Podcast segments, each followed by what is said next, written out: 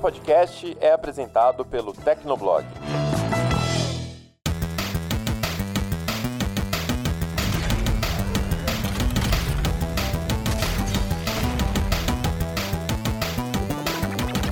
Fala galera, tá começando mais um Hit Kill, o podcast de games do Tecnoblog. Eu sou a Vivi Werneck. E eu sou o Felipe Vinha. E novamente contamos com a presença ilustre do queridíssimo Murilo Tunholi, da equipe do Tecnoblog. Tudo bom, Murilo? E aí, galera, tudo ótimo? E gostaria de dizer que esse Hit Kill está sendo gravado no dia do aniversário do Murilo. Parabéns, meu querido. Olha que presentão oh, da minha que vida. Alegria. Presentão, Eu senti, mais trabalho. Senti uma ironia no ar. senti uma ironia, mas eu vou deixar quieto para manter a amizade. Hein? Acho que você está sentindo coisa errada, que eu estou le legitimamente feliz.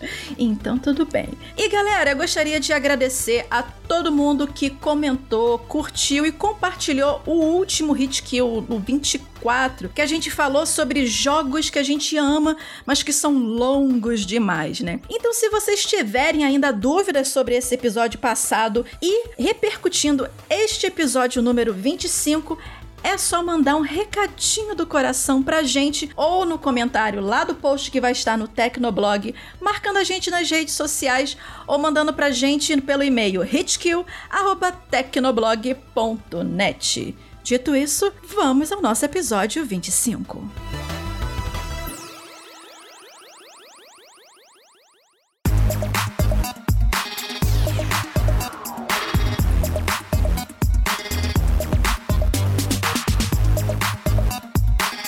Galera, se você gosta de games, é muito provavelmente você ficou sabendo que a E3, que é considerada o maior evento de games do mundo, rolou é, agora em, em junho, início do mês de junho. Só que nesse ano ela veio, veio em um formato diferenciado, né, do que ela costuma vir, que ela agora ela veio toda online.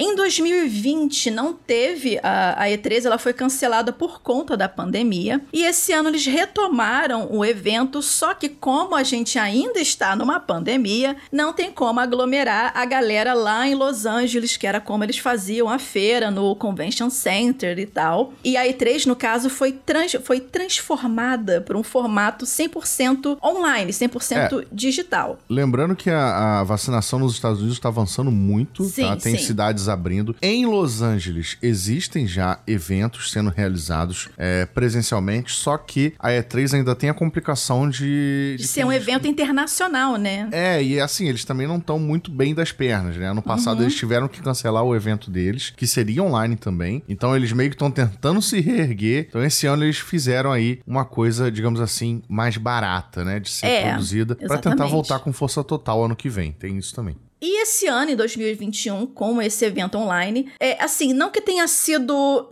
100% perfeito, né? Mas pelo menos já é alguma coisa. Inclusive, algumas pessoas que acompanharam a, a, essa, essas conferências agora de, desse ano, de 2021, comentaram que é, da falta de alguns games grandes, né? É, é, é no line-up de algumas, de algumas coletivas e também outros jogos com datas de lançamento muito distantes e ou mesmo novidades de jogos que a galera, que, que essas empresas não falavam há muito tempo, né? Inclusive, se vocês quiserem ver um resumão da, da, da E3 de 2021, é só dar, um, só dar um pulo lá no Tecnoblog. E nesse Hit Kill, nós vamos, nós vamos bater um papo justamente sobre quais foram os pontos altos e baixos dessa primeira E3 online e, é claro, o que, que a gente achou dos anúncios, né? Então, já que eu já tô falando aqui pelos cotovelos, vou começar aqui é, retomando isso que eu falei, né? Que é, esse, esse formato online que teve esse ano já foi ensaiado em 2020, só que meio zoneado ainda, e a E3 assumindo o papel de organizadora desse ano ajudou um pouco, sim, né? Mas é aquela coisa, né? Os efeitos da pandemia é, é, eles puderam ser sentidos, né? Na qualidade de algumas apresentações, que foram um pouco aquém do que a gente estava esperando, né? Mas assim, assim como muita gente passou e está passando por isso, as desenvolvedoras de jogos também tiveram que se adaptar a essa realidade de trabalho remoto que a gente está vivendo, que algumas pessoas estão vivendo, e até elas se organizarem e retomarem a produção das coisas como antes, muito jogo atrasou por conta disso, né? Muitas a produção de muitos jogos atrasaram por conta disso. Então assim, sendo bem sincera, eu acho que não dá para culpar tanto assim, né, é, a falta de novidades mais bombásticas nessa E3. Mas, né, dentre mortos e feridos, tivemos alguns bons anúncios sim. Por exemplo, né, o que todo mundo tava esperando, aquele burburinho enorme, a galera enlouquecida no Twitter na, na, na quinta-feira, antes da, da E3 em si, que tem Summer Game Fest, foi finalmente, né, desenterraram, né, é, tava quase virando uma lenda urbana o Elden Ring, né? Que o pessoal já tava começando a, a, a achar que nunca mais ia ouvir nada sobre isso, né? ressurgiu dos mortos, tipo o Rise from Your Grave da vida, né? E apareceu um trailer com gameplay do Elden Ring. E eu queria saber agora de você, menino Vinha, e você, menino Murilo, o que, que vocês acharam desse Elden Ring que tá todo mundo falando, se vocês também estão no hype. Nha. Nha. Fala, diz- Vinha, vai. Isso diz tudo da minha parte. Nha. Vinha diz nhé. Não, assim, eu nunca fui muito fã dos, fã, dos jogos da, da série Souls. Eu gosto muito do Bloodborne, porque, apesar de ser do mesmo estilo, a jogabilidade do Bloodborne é diferente. Ela é mais focada na ação, não tem defesa, você tem que esquivar. E, e a ambientação meio gótico europeu também, eu gosto muito. E o Dark Souls, tipo, fantasia medieval, sabe? Dark Fantasy, não é muito a minha pegada com essa questão de dificuldade. Então, o- por isso eu achei o Elden Ring, inclusive não foi uma opinião só minha, muito muito Dark Souls 4, sabe? Eu acho que eles simplesmente quiseram lançar um novo Dark Souls e aí falaram, putz, se a gente lançar um, Dark Souls novo, não vai ter o mesmo impacto se for um jogo novo. Então vamos botar um nome novo, vamos botar uma, uma mitologia nórdica no, no fundo, porque é, mitologia nórdica é a nova queridinha dos games, né? Tá todo mundo fazendo Ai, chega, nórdica. gente. É, pois é. Chega, já deu, né? Não aguento mais viking, viking tudo, meu E Deus ainda do céu. chamaram lugar. lá o e ainda chamaram lá o George Martin, que é um autor conhecido, né, super conceituado e tal. Mas assim, é. Os fãs vão gostar, né? Quem gosta já, porque, querendo ou não, o, o jogo, a série Souls, a From Software, só lança jogo bom, né? No momento, até o momento eles não decepcionaram nada, assim. Então, provavelmente os fãs vão gostar muito. Da, do meu ponto de vista pessoal, não, não fui grande fã, mas acredito que vai ser aí um dos destaques do ano que vem. É, Só acho que eles não sei. Se eles quiserem mais destaque, eles adiam e lançam um pouquinho depois. Porque os jogos lançados em janeiro costumam ser muito esquecidos, né? Ele vai ser lançado aí em 21 de janeiro, né? Inclusive chega pra PS4 e Xbox One, tá? Pra quem tem ainda a última geração aí, vai chegar na nova e na atual também. Aliás, na, na nova e na antiga também. Então, Na nova e atual foi é maravilhoso. uma, é uma boa notícia, né? Por mais que a gente corra o risco de ter um novo Cyberpunk na mão aí. Então já vai tirando a poeira aí, limpando a pasta térmica do, do PS4, né? Deixando o Xbox no local arejado, porque eles vão precisar de, pro- de, de- de processamento aí. Botando fone de ouvido pra tampar o barulho de avião decolando. É, justamente. Eu não tô levando muita fé, não. Vai se preparando aí pra rodar os trancos e barrancos. E você, Murilo, tá achando, achou o que do Elder Ring? Meh, também. Assim. eu, eu, entendo os fãs da From Software, eu também gosto dos jogos, mas não sou aquele fã que, ah, meu Deus, From Software vai lançar um jogo novo. Mas pro hype que estavam criando, eu achei que entregaram um pouco. Assim, entregaram pra mim um mod de Dark Souls, que nem o Vinho disse, sabe? É um Dark Souls 4. Tem dragões e um cavaleiro triste, como todos os outros jogos anteriores. Dragões e um cavaleiro triste, foi ótimo. É, assim, eu, eu, eu sei que tem todo o lance do mundo aberto, que eles querem fazer uma coisa mais exploração, tem o lance da montaria, eles deram muita ênfase pro cavalo, né? Dark Souls com cavalo, uau. Mas, ah, pra mim ainda não, não teve aquela coisa de. É um jogo diferente, é um jogo que tem a mão do, do autor de Game of Thrones. Eu, eu ainda, ainda não entendi a participação dele nesse, pro- nesse projeto. Mas vamos ver como é que vai ser depois Eu que acho que ele lançar. criou, ele, que ele criou o lore do- da, da, a, a história, o background das coisas, entendeu? Uma coisa assim, que ele escreveu isso. É, vamos ver como é que vai ser quando sair, quando porque eu, eu esperava que a From Software entregasse uma coisa diferente, porque eles entregaram um jogo ótimo com Bloodborne, que fugiu dessa temática de cavaleiro europeu, medieval, etc. E entregou também um jogo ótimo com Sekiro, que já foi ali pro, pro, pro Japão, com samurais e tudo mais. Então, espaço para fazer alguma coisa diferente eles tinham, eles só não queriam. E assim, os fãs parecem que gostaram, porque ele, eu falei no Twitter, né, eles falaram assim: não, mas a gente queria um jogo igual. Então, tudo bem, sabe? Não tem problema. E o que me encantou foram as magias, que eu achei muito bonito. Achei que é uma espadona assim que cresce, fica azul. Achei maravilhoso aquilo. E além do Elden Ring que rolou no Summer Game Fest, eu queria destacar também Uh, isso já na E3, a conferência da Xbox, né? Que, e, e além do, do, das, do, dos jogos que eles anunciaram, o novo catálogo do Game Pass. Né? Eu já comentei algumas vezes aqui no Hitkill, e é uma opinião que eu tenho que o Game Pass ele é um, um investimento com um bom custo-benefício, tanto para você jogar no PC quanto nos consoles, tá? E tipo, isso não foi a Microsoft que me pagou para falar nada, não, tá? É uma coisa que eu assino e, e, e vejo que realmente é, né? Apesar de eu gostar gostar, eu preferir os, os exclusivos do PlayStation, eu tenho que concordar que uh, uh, o Game Pass ele é um, uma, uma, excelente porta de entrada para quem, por exemplo, quer jogar numa, não quer jogar no PC ou, ou comprou um Series, um Series S, que é o, o console da nova geração mais em conta atualmente, né? Isso a gente tem que contar que o, que o Switch é da geração passada que ainda tá sobrevivendo, né?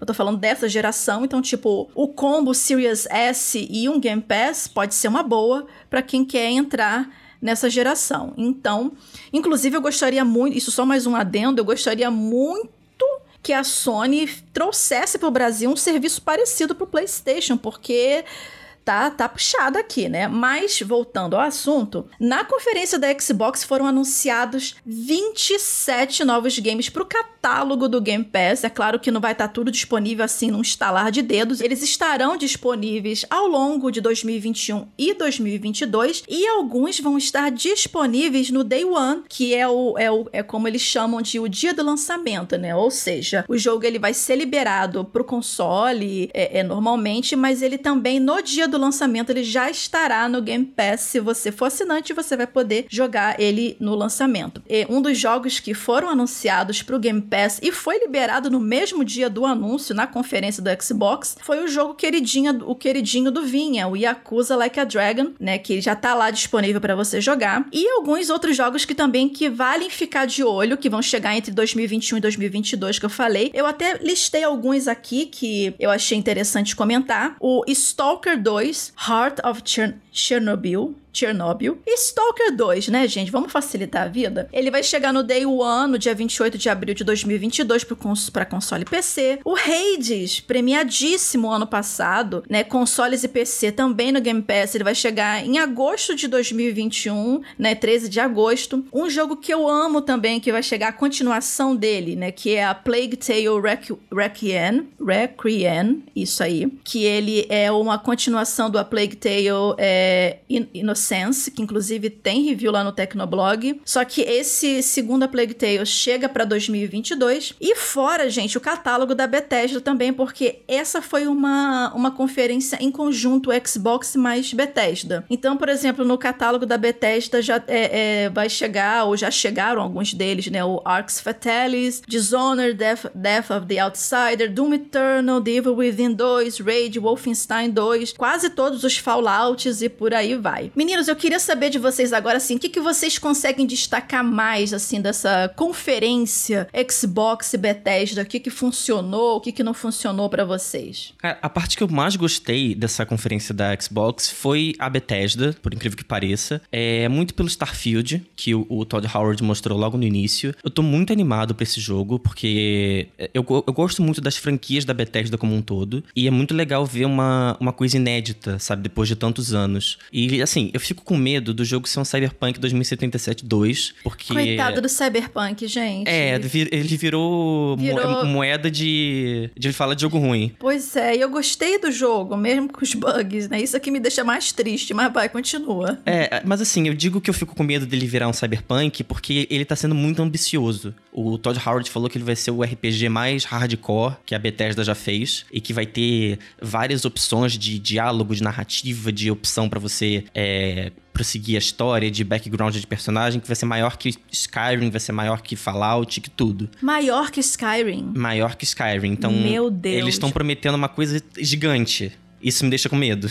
Mais um jogo pra se passar uma vida. É, e ele falou assim que ele quer agradar tanto o jogador que quer passar tipo 500 horas jogando Starfield, que fica anos, porque ele falou, né, a gente tem gente jogando Skyrim até hoje, desde 2011, é, ainda tem gente que joga até hoje todos os dias. Ele quer fazer a mesma coisa com Starfield, mas também deixar para as pessoas que querem zerar numa, num rapidinho, sabe, fazer a campanha e fechar o jogo. Ele quer que essas duas pessoas tenham a mesma experiência, assim, tenham o mesmo prazer em zerar o jogo. Justo. Se eles conseguirem fazer isso, vai ser algo justo. É, Porque o que não dá é você ficar 80 horas pra fechar uma campanha principal. Assassin's Creed Valhalla. Entendeu? Porque realmente não tem condição, né? Mas se eles conseguirem isso de você, ah, não, eu quero completar a missão principal e aleatoriamente fazer umas missões secundárias e ao mesmo tempo agradar a galera que quer passar o restante da vida e deixar o jogo como herança pros filhos e ali, toma aqui meu save, meu filho, toma aqui. Continua onde sua mãe e seu pai parou. Tudo bem. Agora, o- a questão é a execução, né? Vamos esperar pra ver se realmente vai ficar do jeito que eles estão dizendo. Exatamente, já tá com o lançamento marcado pra 2022. Alguma data, né? eles não deram previsão, mas 2022 tá aí. E agora, sobre a, minha, a parte da Xbox em si, é, eu sou muito fã do Xbox Game Pass, eu assinei por muito tempo. Eu só deixei de assinar porque ele tava bem bugado no PC. Tinha jogo que não abria direito, que ficava crashando, aí eu preferi. Isso é verdade. Preferi Isso é não, verdade. não, não pagar mais, porque não tava sendo mais tão vantajoso pra mim. Só que eu fico preocupado com uma coisa da Microsoft em si, porque a, a gente tá vivendo um período que os consoles novos estão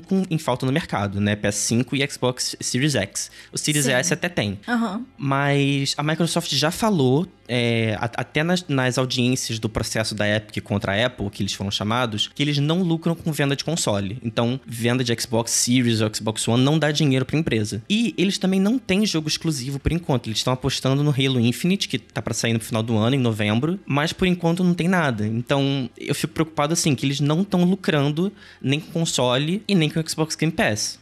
Porque eles precisam lucrar com venda de jogo. É, isso é é uma coisa bem peculiar, né? Tipo, dinheiro eles têm. É, dinheiro eles têm, porque eles, é uma empresa gigante, que eles têm Windows, eles têm é, Microsoft Surface, tem um monte de coisa. Isso, dinheiro eles têm. Tanto que eles estão comprando os estúdios a rodo aí. Sim. Então, assim, falta de dinheiro não é. É claro que a gente não sabe exatamente qual é a estratégia de, de, de mercado dos caras, a estratégia de negócios dele. Mas, assim, se esse modelo de negócios do Game Pass e do console, mesmo eles dizendo que eles dizendo que não, não dá dinheiro pra eles, se eles estão mantendo, é porque algum dinheiro ou alguma vantagem agregada eles têm. O Game Pass não dá dinheiro, vender Xbox não dá dinheiro, ah, eles estão conseguindo esse dinheiro de algum outro lugar. Talvez eles não sejam tão abertos pra dizer de onde ou se alguma outra coisa está sustentando isso, mas alguma vantagem eles têm. Ou É. na base dos jogadores, entendeu? O Phil Spencer, ele já chegou a comentar uma vez que esse ecossistema do Game Pass é vantajoso para Microsoft e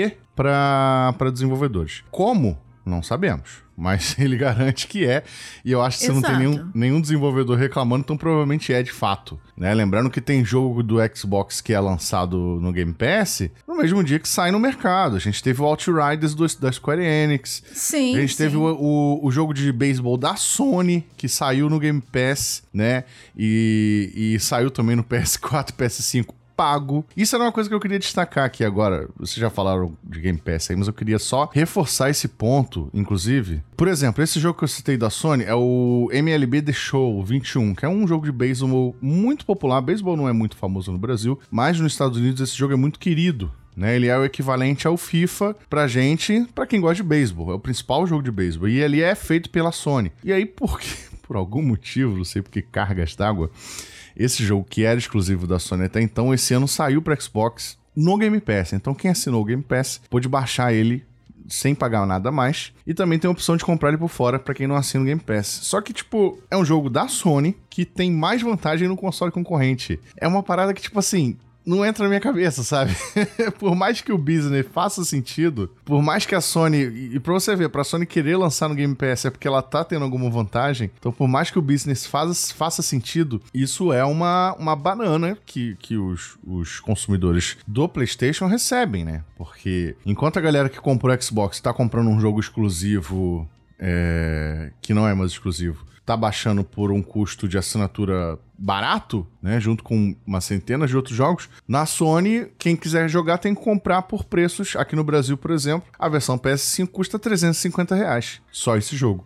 E a versão de PS4 custa 300 né? 50 reais mais barato. E o Game Pass é o quê? 44 reais. Game Pass tá 44, 45. O Ultimate, tá? Que ainda vem com EA Play, que ainda vem com outros benefícios, que vem as duas versões de PC e de console. Cara, a Sony precisa se mexer, meu Deus do céu. Precisa. Pra ontem. Não, e, e, lá fora, a gente, assim, a gente ama a Sony também, do, assim, nosso, nossa opinião, é, como jogadores, não como jornalistas. Eu tenho PlayStation em casa há muitos anos, o Murilo tem PlayStation. Sim, eu também, uhum. eu tenho, tenho a, desde a, o 2. Todo mundo aqui é consumidor de Sony, de fato. Eu gosto muito muitos exclusivos da Sony, mas, tipo, a gente tem que lembrar que a gente vive num país que o salário mínimo é, é, é mil reais. Tu vai Exatamente. pagar, tipo, 300 reais desses mil é para é, um jogo. Mas foi o que eu comentei. Hoje em dia, o melhor custo-benefício para quem quer é, entrar na nova geração sim, de consoles sim, sim, é um Series S mais o, o Game Pass. Não, assim que eles foram anunciados lá atrás, a gente nem sabia os nomes dos consoles e o Game Pass estava ganhando força, eu falei, cara, pela primeira vez eu vou começar a nova geração com o Microsoft porque não tem mais condições de pagar um, um 300 reais no lançamento. E os jogos estão saindo tudo no Game Pass, né? Eu acabei comprando o PS5 também, mas, tipo, eu, eu, comecei jogando no Xbox. Inclusive, antes da nova geração chegar, eu comprei um Xbox One,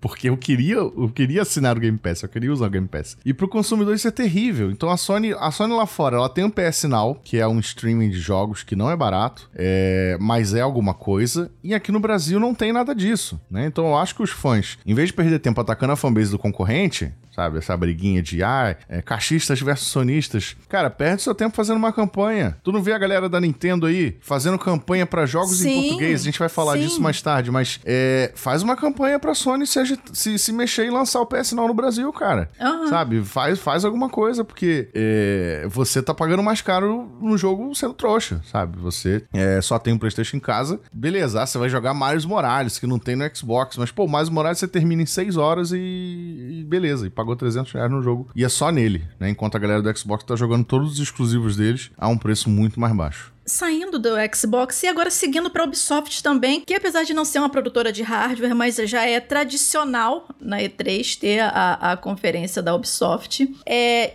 assim, na, pra, ao meu ver, tiveram dois anúncios assim que mais chamaram a minha, a minha atenção. Que foi, o primeiro foi o Season Pass do Far Cry 6, que vai deixar você jogar com os vilões da série, né? Tipo o Vaz do Far Cry 3, o Pagan do, do o Pagan do Far Cry 4 e o Joseph, do Far Cry 5, que inclusive esse Joseph é o mais meh, na minha opinião. Eu sou bem mais o Vaz e o Pagan também era legal. É... E também saiu o trailer novo do Far Cry 6, né? Só que um trailer mais, mais de história, mostrando o, o, o, um pouco mais do vilão Anton Castillo, né? O El Presidente, né? Que inclusive ele tá sendo, assim, pelo menos eu tô achando a atuação... Como é que é o nome do... É, Espacito? É o, é o, não, é o Giancarlo Esposito. o, o, o excelente ator o excelente ator que só faz o mesmo papel em todos os personagens. Gente, eu lembrei de Despacito agora. Eu ia falar isso, Despacito.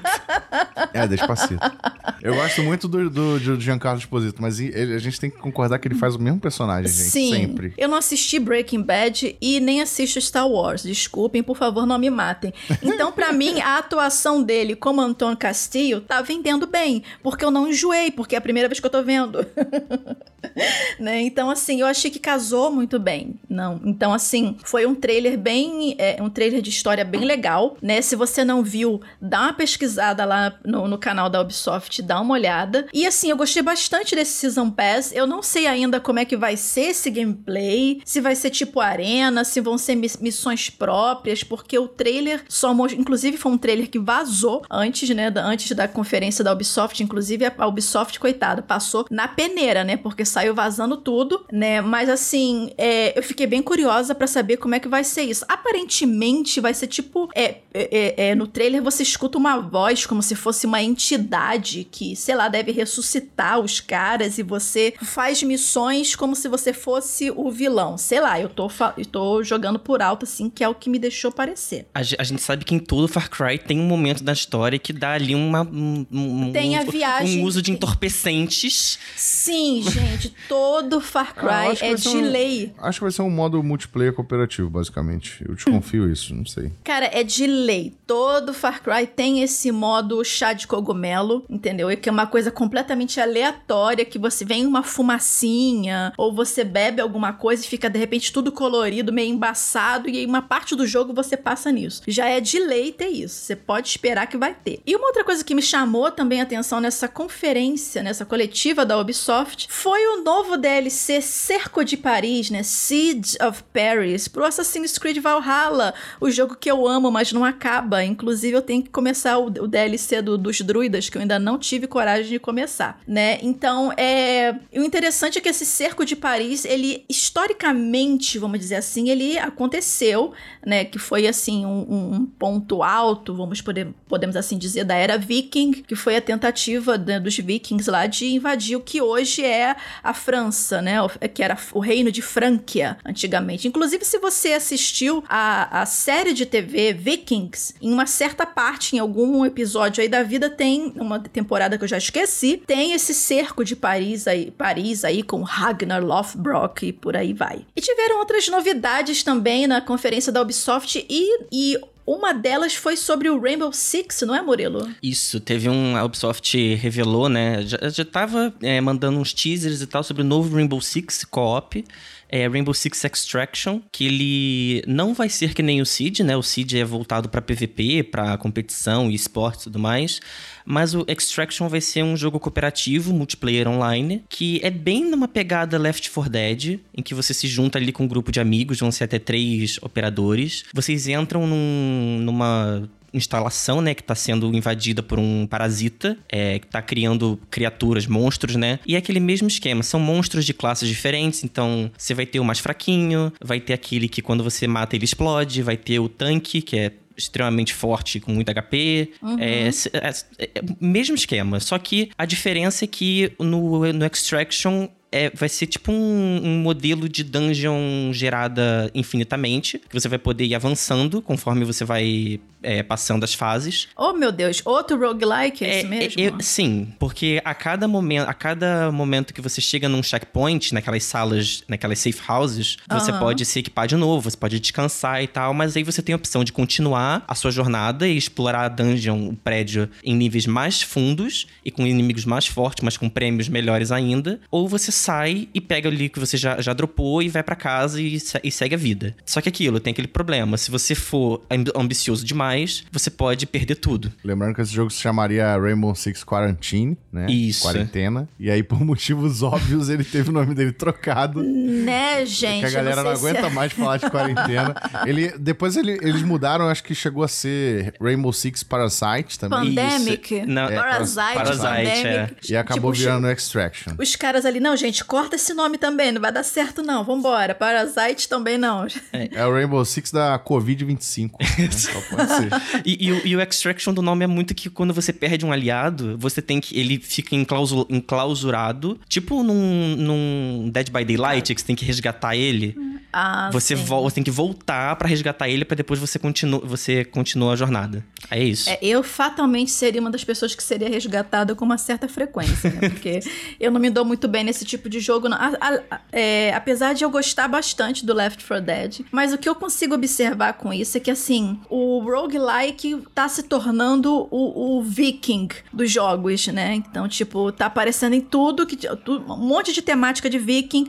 Agora tá meio que baixando um pouco a poeira dos vikings e agora é roguelike. Tudo vindo com roguelike ah, agora. Os, os, games, eles têm uns trends, né? Tipo, tem Sim, o trend... É... era isso mesmo que eu queria falar. Tem, tem o trend Souls-like, que foi mais para trás, aí agora tá tendo o trend roguelike. Exatamente, mas é aquela coisa, assim, é, é, é interessante você ver esses elementos. Ah, é, o Back for Blood, ele já foi dito que ele é um sucessor espiritual do Left 4 Dead, sem novidades aí. Mas mesmo, mesmo assim, ele tem algumas novidades. Então, assim, é aquela coisa copia, mas não faz igual. Você, obviamente, que você pode pegar o mesmo estilo, mas coloca sua cara, reinventa também. Então, aparentemente, esse Extraction, ele, apesar de ter essa cara co-op, né, e, e é PVE, né, que é Player versus Environment, né, jogador versus o ambiente, ele é, ele, você vê que é o Rainbow Six, só que numa, numa pegada diferente. E provavelmente ele vai alcançar jogadores diferentes também, que, pro, que provavelmente não, não se adaptam muito bem ao estilo tradicional do Siege. Eu, por exemplo, não sou muito fã desse tipo de gameplay do, do, do, do Rainbow Six Siege. Não porque eu não acho divertido, mas é porque eu sou ruim mesmo.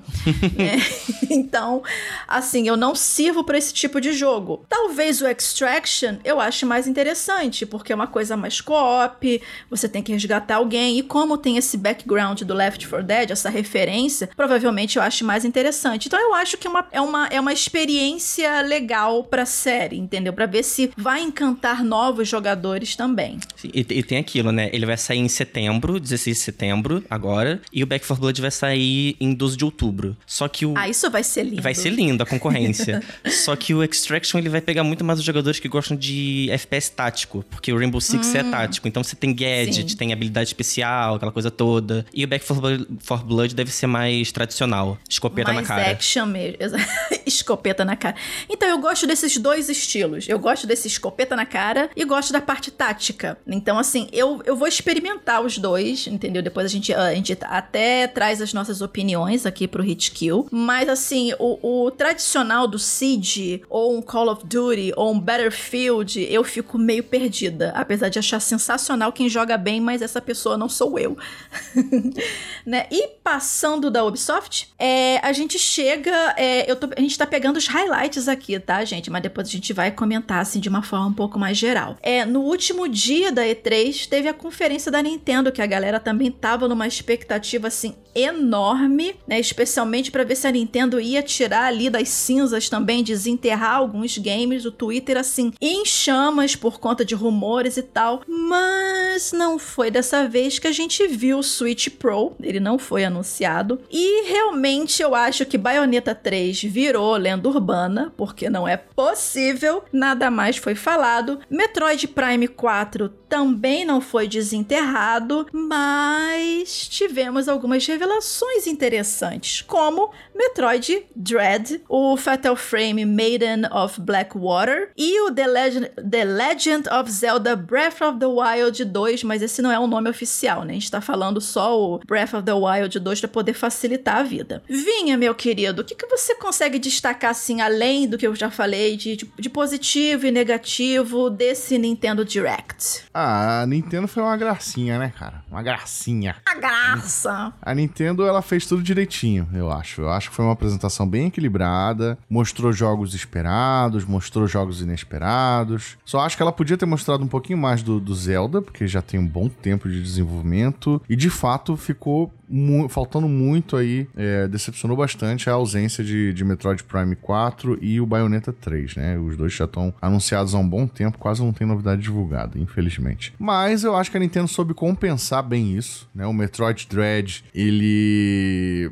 putz, é um, é um Metroid 5, né? É um Metroid 5 e é um jogo que, querendo ou não, ninguém tava esperando. E também é um jogo que já mostra muita qualidade aí desde o seu anúncio. Principalmente pelo fato de que ele já vai sair, né? Já vai sair esse ano. Então, outubro já tá saindo. Então é muito bom a gente ter um jogo anunciado já com previsão de lançamento concreta, previsão de lançamento próximo. Isso é muito bom. E sendo o Metroid que, né, aplaca um pouco a, a vontade aí da, da galera de jogar um Metroid novo. A gente teve o Fatal Frame frame de Wii U, Maiden of Blackwater, sendo anunciado para Switch, mas também vai sair aí para outros consoles para PC, para quem não sabe. Uh, o Shin Megami Tensei 5, pra galera que curte um RPG japonês, é, promete ser bastante bom, tá? Eu tô vendo ainda uma repercussão muito grande para esse jogo. O protagonista tem um cabelão maravilhoso. É, não, o design da protagonista é muito, muito caprichado, né? Todo mundo se amarrou. E é como eu disse, assim, teve o, o remake de, do Advanced Wars, do GBA, ainda que, né, seja um jogo de 60 dólares por remake de portátil, que muita gente acha ruim, eu incluso. Mas eu acho que foi tudo muito bom, muito bem apresentado. Teve um ritmo bom, não deixou a peteca cair e fez a diferença numa E3 que foi morna, né? Foi bem morna, mas a sim, Nintendo, sim. Nintendo conseguiu se destacar. Não é por acaso que o streaming da, da Nintendo no YouTube, só a Nintendo América bateu um milhão de pessoas. E para quem não tá acostumado com o YouTube, isso é muito, tá? Muito. Nossa, muita o, coisa. O maior streaming que, que já, já conseguiu de,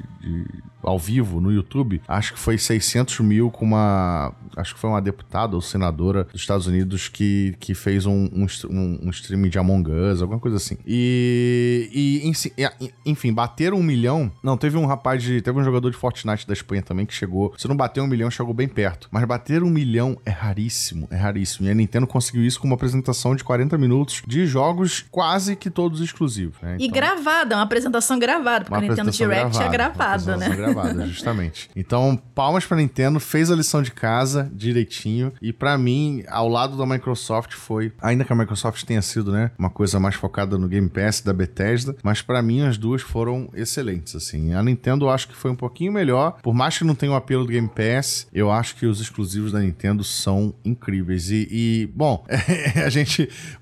Eu critiquei a Sony aqui por conta do Game Pass, a Nintendo também não tem nada parecido, então fica a crítica reforçada aí também de que que, né, são jogos caros e apesar de, de ter a diferença de não serem, de, dos exclusivos da Nintendo serem de fato exclusivos e não, os, os multiplataforma não serem compartilhados em sua maioria com PlayStation e Xbox. E queremos jogos em português, Nintendo, jogos, e jogos em, português. em português. Nintendo é, Brasil, por favor. É uma pois coisa é. que é interessante, acho que não tá aqui na, na pauta, mas é interessante, muito interessante reforçar, é que o Super Mario o Mario Superstars, né? O Mario Party Superstars foi anunciado, que é um Mario Party com tabuleiros antigos, minigames antigos. E é o primeiro jogo da Nintendo dessa nova leva do Switch a ser lançado no Brasil com legendas em português, tá? É português brasileiro, não é português de Portugal. E isso fez com que a comunidade da Nintendo se levantasse para fazer uma campanha aí que eu falei que a galera devia fazer com a Sony, para fazer uma campanha online para pedir mais jogos traduzidos pro Brasil, né? Então a gente tem grandes jogos sendo lançados aí pelos próximos meses, temos o Metroid, temos o Pokémon Unite, temos dois Pokémon novos, né? O, o Vamos localizar para PTBR, Animal remake, Crossing, New é, Horizons também. Animal Crossing também que já foi lançado, vale uma tradução. Sabe, tem muita coisa que boa que pode ser traduzida. E aí a comunidade da Nintendo fez esse movimento. É, a galera do, do YouTube da Nintendo, o Rodrigo Coelho, Digplay, os canais mais famosos assim que falam de Nintendo, fizeram essa, essa movimentação e chamaram a atenção, tá? Muita gente de fora é, acompanhou e viu que estava rolando essa, essa campanha. Então vamos torcer para isso trazer frutos para realmente esses jogos e outros futuros dos jogos da Nintendo serem lançados com um português brasileiro por aqui.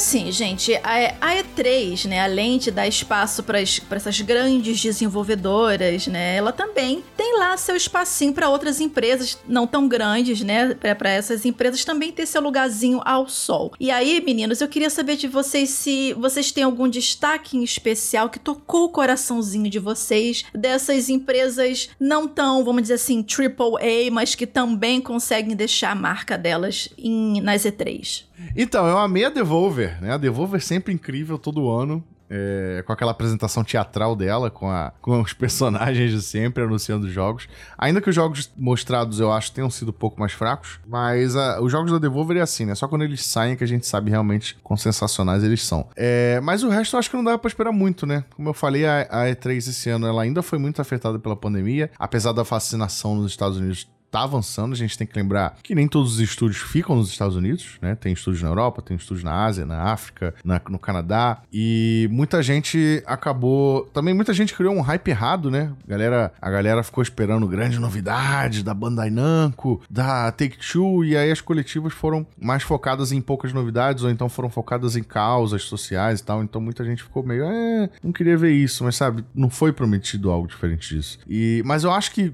quem, quem meio que se ferrou bem assim foi a Square Enix, né? Porque a Square Enix era muito conhecida por ser uma, uma grande empresa, famosa por lançar, né? Final Fantasy, Dragon Quest, RPGs gabaritados. Nessa E3 ela ficou marcada pelo, por um jogo que é baseado numa marca que nem é dela, né? Que é o Guardiões da Galáxia. É, focou, se focou num hype enorme com esse jogo, tendo aí no, no currículo o flop do Avengers, que foi lançado no passado, que eu até gostei, mas é, decepcionou muita gente que tava esperando algo diferente. Então acho que eles deveriam ter feito alguma coisa para se afastar um pouco aí dessa marca de jogo da Marvel. Eu acho que eles poderiam ter mostrado Guardiões da Galáxia, mas acho que eles também deveriam ter apresentado alguma coisa mais forte de marca deles, sabe? De Final Fantasy. Teve o Final Fantasy Origins, que é um Final Fantasy meio Dark Souls, meio Devil May Cry, mas é, ainda não, não foi não foi o que a galera queria.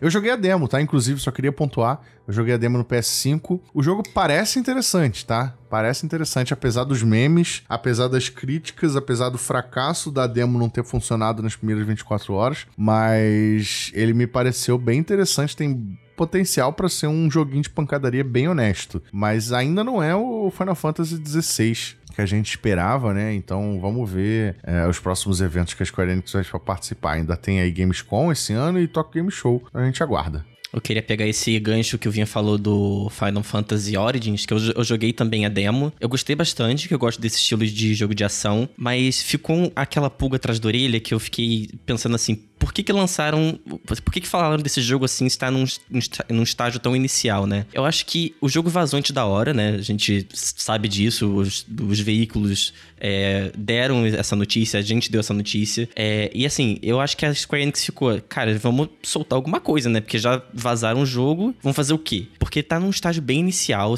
é, dá pra ver que os gráficos estão bem precários ainda, a resolução tá bem baixa, mas a gameplay promete muito. Tipo, eu gostei, é ação, é bem, bem com um toque de Nioh, que esse jogo é desenvolvido pela Team Ninja. Então, quem gosta desses jogos mais voltados pra ação vai gostar do gameplay de Final Fantasy Origins. Agora, sobre, sobre gráficos e enredo, a gente deixa para depois. É, eu fiquei muito animado com a apresentação da Devolver por causa de um jogo específico chamado Trek Toyomi, eu não sei se é assim que se pronuncia, mas é japonês, que é um, um, um side-scroller muito bonito, todo em preto e branco, ambientado no Japão feudal, que o personagem principal é um samurai que prometeu proteger seu povo a qualquer custo.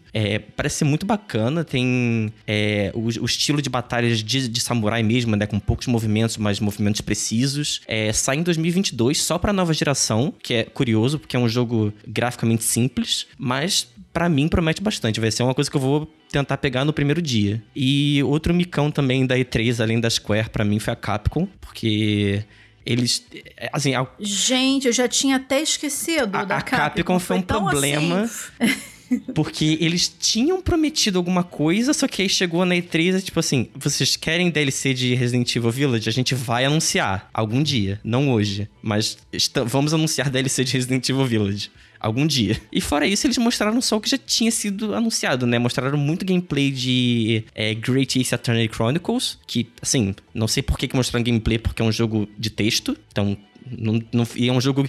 Jogos que foram lançados em 2015 e 2017. E o resto foi tipo Monster Hunter Rise e Monster Hunter Chronicles. O Stories. É, sto é, é Stories, Stories, é. E só isso, sabe? Foi bem decepcionante a Capcom para mim. Bom, e agora, gente, assim, para retomar a, per a, a pergunta feita no título no título desse episódio número 25, eu queria perguntar para você, Murilo e Vinha, e eu também vou responder. Elder Ring Metroid Dread e o Game Pass, na opinião de vocês, salvaram a E3 de 2021? O que, que faltou? A Sony fez falta? É, eu achei que a Microsoft e a Nintendo fizeram apresentações excelentes nessa E3, né? Elas eram as, as headlines do show, vamos dizer assim, então faz sentido. Gostei muito do, de tudo que foi apresentado de Game Pass. A, a Microsoft apresentou muitos games, sabe? A gente quer games. Ela só mostrou trailer atrás de trailer. E a Nintendo também, então isso foi ótimo. É, Elden Ring, para mim, não salvou, mas é aquilo. Opinião pessoal, quem gosta da série da From Software realmente teve a E3 salva pelo Elden Ring. Senti falta da Sony, é, e eu acho que até hoje ela ainda não achou um jeito, não pegou uma forma de apresentar jogos é, de uma maneira legal, porque ela tenta fazer esse esquema de directs que nem a Nintendo, né? Faz um videozinho no YouTube, é, que eles chamam de State of Play, só que para mim ainda não pegaram ritmo. Eles não,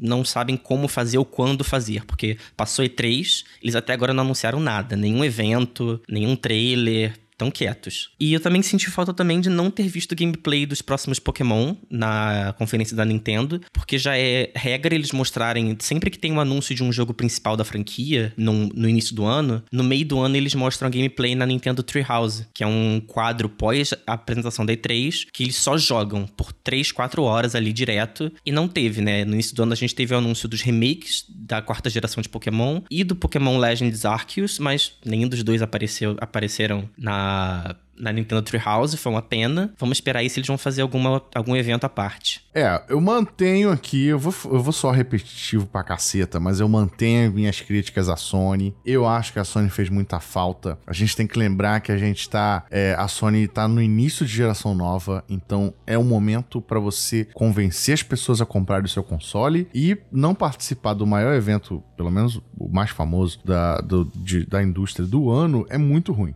né? E mesmo que não tenha participado, é, já teve a ocasião da Sony não participar e fazer um evento paralelo um pouco antes ou um pouco depois. E a gente não tem notícia disso. É, a Sony tá carecendo de novidades. A gente tem grandes jogos prometidos, mas são prometidos mais para frente. Esse silêncio, ele pode custar um pouco caro, né? A gente lembra que o PS5 e o Xbox estão com, tão com problema de estoque no mundo todo, mas estão aí, né? As pessoas querem comprar. E é preciso manter essa vontade das pessoas de comprar. Né? Então, é, faltam novidades sim, tá muito silenciosa. É, e, enfim, eu espero que isso seja corrigido na Gamescom, na Tokyo Game Show, ou que a Sony é, faça aí uma apresentação para breve para anunciar essas novidades aí para esse semestre, já pra, pensando no primeiro semestre de 2021. Bom, é, eu fui uma das sonhadoras que estava esperando alguma coisa de GTA, né? Então, assim, é, eu estava esperando.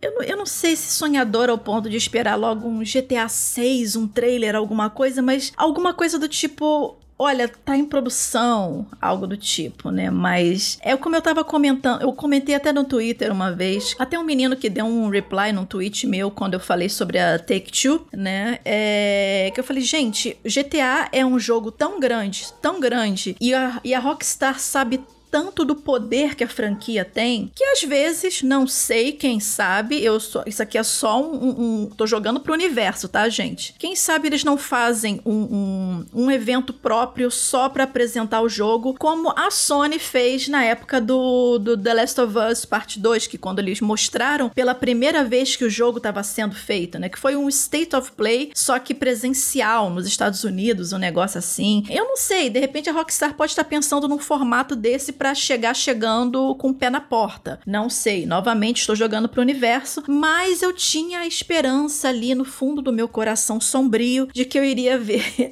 alguma coisa de GTA nessa E3, mas assim como as minhas esperanças de Bayonetta 3, ambas foram enterradas, né? Com cal. Uma pá de cal. Mas fora isso, assim, um ponto bem positivo dessa dessa E3 online para mim foi realmente o Game Pass, né? Uh, os jogos que estão chegando pro Game Pass, que, que a pessoa pensa, poxa, tá chegando vários jogos no Day One também, não é só jogo requentado de outras gerações, né? Tá chegando coisa nova pro Game Pass. É, eu gostei bastante do Metroid é, Dread, apesar de eu não ser uma jogadora de longa data da franquia Metroid, mas eu sempre tive interesse interesse em, em conhecer uma abordagem mais contemporânea da série, né? Porque eu nunca fui de, nunca fui de ter os consoles antigos da, da, da Nintendo, né? Eu não tinha um Super Nintendo, eu jogava na casa de primos e etc. Então eu não tive tanto contato com a série Metroid. E é bom saber que eu vou poder ter esse contato agora. Outro ponto positivo também foi é, essa parte do, do DLC dos vilões do, do, do Season Pass do Far Cry 6. Eu gosto muito da série Far Cry, então poder jogar com o outro lado da moeda também é uma coisa que, que ficou bem legal para mim. Obviamente, né, Devolver Digital, né, porque é praticamente a novelinha que você espera todo ano assistir na E3, né, que todo ano é um capítulo, né, da, da, da novelinha da é, não tão ortodoxa do, da Devolver, que é um, é um show à parte da E3, né, que é sempre divertido de assistir. E, finalmente, a minha crítica, assim como o Vinha pontuou, e o Murilo também, é a Sony, meu amor.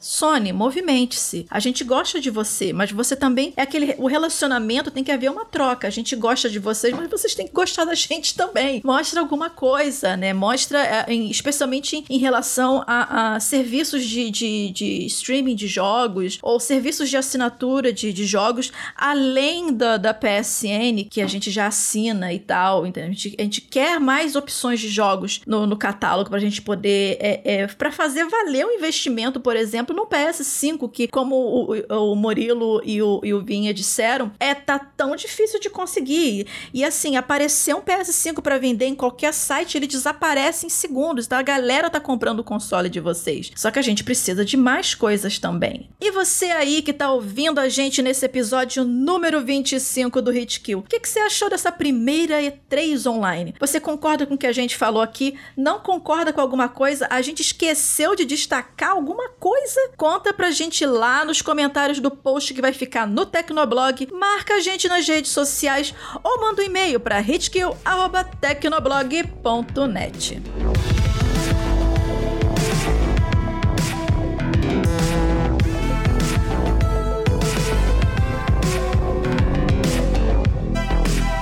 E agora é a hora das nossas dicas de jogos, aquele pedacinho do Hit Kill em que a gente tá jogando alguma coisa, gostou e tá aqui para sugerir para vocês também. E a minha sugestão para esse episódio é o Alex Kidd em Miracle World DX ou DX. DX, né? Vamos, vamos amenizar a frescura. Que é um remake do game tradicional da época do Master System. Tira poeira, vamos ser cringe aqui, né? Que foi um jogo que particularmente marcou a minha infância. joguei muito Alex Kidd. Ele, apesar do visual fofinho, ele é bem dificinho, especialmente para as últimas fases, mas que assim é divertidíssimo de jogar. E essa versão DX, além de deixar você alternar entre o modo clássico e o repaginado, só apertando um botão durante o gameplay, você pode trocar um pelo outro, você não precisa nem ir pelos, pelos menus, nem nada. Ele é bem divertido, ele, ele melhorou um pouquinho algumas mecânicas, né? É, acrescentou mais elementos no cenário, então é sempre legal você ficar alternando entre as visões, porque você consegue ver todo o trabalho que os desenvolvedores tiveram em melhorar os cenários, melhorar a ambientação. Tem, tem fases em que tá chovendo, mas no jogo jogo original não tá chovendo porque não tinha como você fazer isso na época, era só aquele fundo chapado azul para dizer que era o céu e pronto, você que imaginasse o resto. E ficou muito bonitinho, ficou divertido. A trilha sonora é, é, também ficou divertida. E apesar deles terem feito esse remake, você que jogou, a pessoa que jogou o original, consegue ver todas as referências aos ao clássico ali. Inclusive, apesar deles terem lapidado um pouquinho algumas mecânicas, olha, o gameplay é o mesmo, o nível de dificuldade é o mesmo, até os macetes são os mesmos. Então, assim, você meio que vai se sentir em casa casa se você jogou o game anterior. E assim, ele é muito legal, ele não tá tão caro, se eu não me engano, ele tá custando o quê? Uns 60 reais, alguma coisa assim? Menos de 100 reais. É, varia o preço, mas acho que no, no Steam é 60 e poucos e nas outras plataformas tá entre 80 e 100. Isso, por aí. Vale muito a pena jogar esse Alex Kidd em Miracle World DX, tá aí a minha dica para vocês. É, a minha dica volta um pouco no tempo, tá? Porque é um jogo antigo, mas que tá sendo relançado agora com uma versão aprimorada, que é o Dying Light. Agora saiu o Dying Light Platinum Edition, que é uma, é uma nova versão do jogo que já saiu. Se não me engano, esse jogo é de 2015, ele tem bastante tempo. E essa Platinum Edition, ela saiu para Xbox, PlayStation e PC, e é uma versão aprimorada tanto em termos de conteúdo quanto em termos de qualidade de gráfico e coisas do tipo. E, bom, para quem não conhece Dying Light, ele é um jogo de zumbis, só que ele é um jogo de zumbis que mistura ele se mistura com parkour, né? Que você tem que usar o parkour para escapar dos zumbis, para escalar locais, para Pensei que fosse os zumbis fazendo parkour. Já falei, gente, Não. ferrou. Os zumbis eles são ágeis também, mas só o personagem faz parkour. Então você tem que escalar, pa- passar pelas fases. Então, então é um jogo com bastante ação, tá? Mas é também um jogo muito caprichado. E ele foi lançado agora há pouco, aí final de maio, mais ou menos. Mas eu só tô jogando agora porque, obviamente, a gente teve aí um mês muito corrido por conta da E3. E eu tô. E ele também foi. É uma preparação pro Dying Light 2, né? Que tá chegando já já aí. Inclusive já foi confirmado em português. A gente deu notícia sobre isso. E, enfim, é um grande jogo. O Dying Light já era muito bom quando ele lançou. Agora com essa versão é, Platinum aí. É, para quem gosta, pra quem nunca jogou, pra quem gosta do gênero, eu recomendo bastante. E dá pra você aproveitar e se preparar pro 2 que tá chegando em breve. A minha sugestão pro Hit Kill dessa semana é o aclamado MMORPG Final Fantasy XIV, com trial de graça que inclui o jogo A Realm Reborn e a expansão Heaven's Sword até nível 60. É, mas, brincadeiras à parte, é um MMORPG muito bom. Eu sou mu- muito fã do gênero, jo- jogo World of Warcraft há muitos anos. Só que o Final Fantasy XIV, ele tá me encantando mais ultimamente pelo conteúdo, pelas classes, por tudo que tem que fazer dentro do jogo. Então, recomendo bastante. Tem muita coisa pra fazer, dar ali umas de boas 200 horas de jogo até vocês chegarem no nível máximo. Então, vale a pena. Ele sempre entra em promoção no, no Steam e no PlayStation, né? PlayStation 4 e PS5. Então, vale a pena esperar ele ficar com um preço bacana, comprar a versão com todas as expansões. Mas também, como eu disse, tem o trial de graça, que vocês podem jogar à vontade até o nível 60. Não tem restrição, não precisa ficar pagando mensalidade. E depois desse ponto, a mensalidade precisa ser paga, né? Mas se pagar pelo Steam, fica ali numa faixa de 30 reais por mês, que entre os MMORPGs de hoje tá o mais barato, né? Porque World of Warcraft, infelizmente, deu uma aumentada de preço, então a a Blizzard não gosta muito, muito de nós brasileiros. É, eu quero reforçar essa dica do Murilo aí, porque eu também voltei a jogar Final Fantasy XIV recentemente e é muito bom mesmo. Joguem Final Fantasy XIV que vale a pena. É, o único, o único porém é que pra assinar pelo Steam você tem, você tem que comprar a versão de Steam. Então, tipo, você tem que pagar pelo jogo, mas o jogo base é barato. E. Mas o lado bom é que você assinando a versão do Steam, você tem acesso também à, à versão, se você tiver comprado, óbvio, a versão de console. Então você, é, uma, é uma mensalidade só para todas as edições, né? Então Isso. fica essa e a mensalidade no Steam é bem mais barata. Se pagar pela PSN fica mais caro. Essa é a dica. E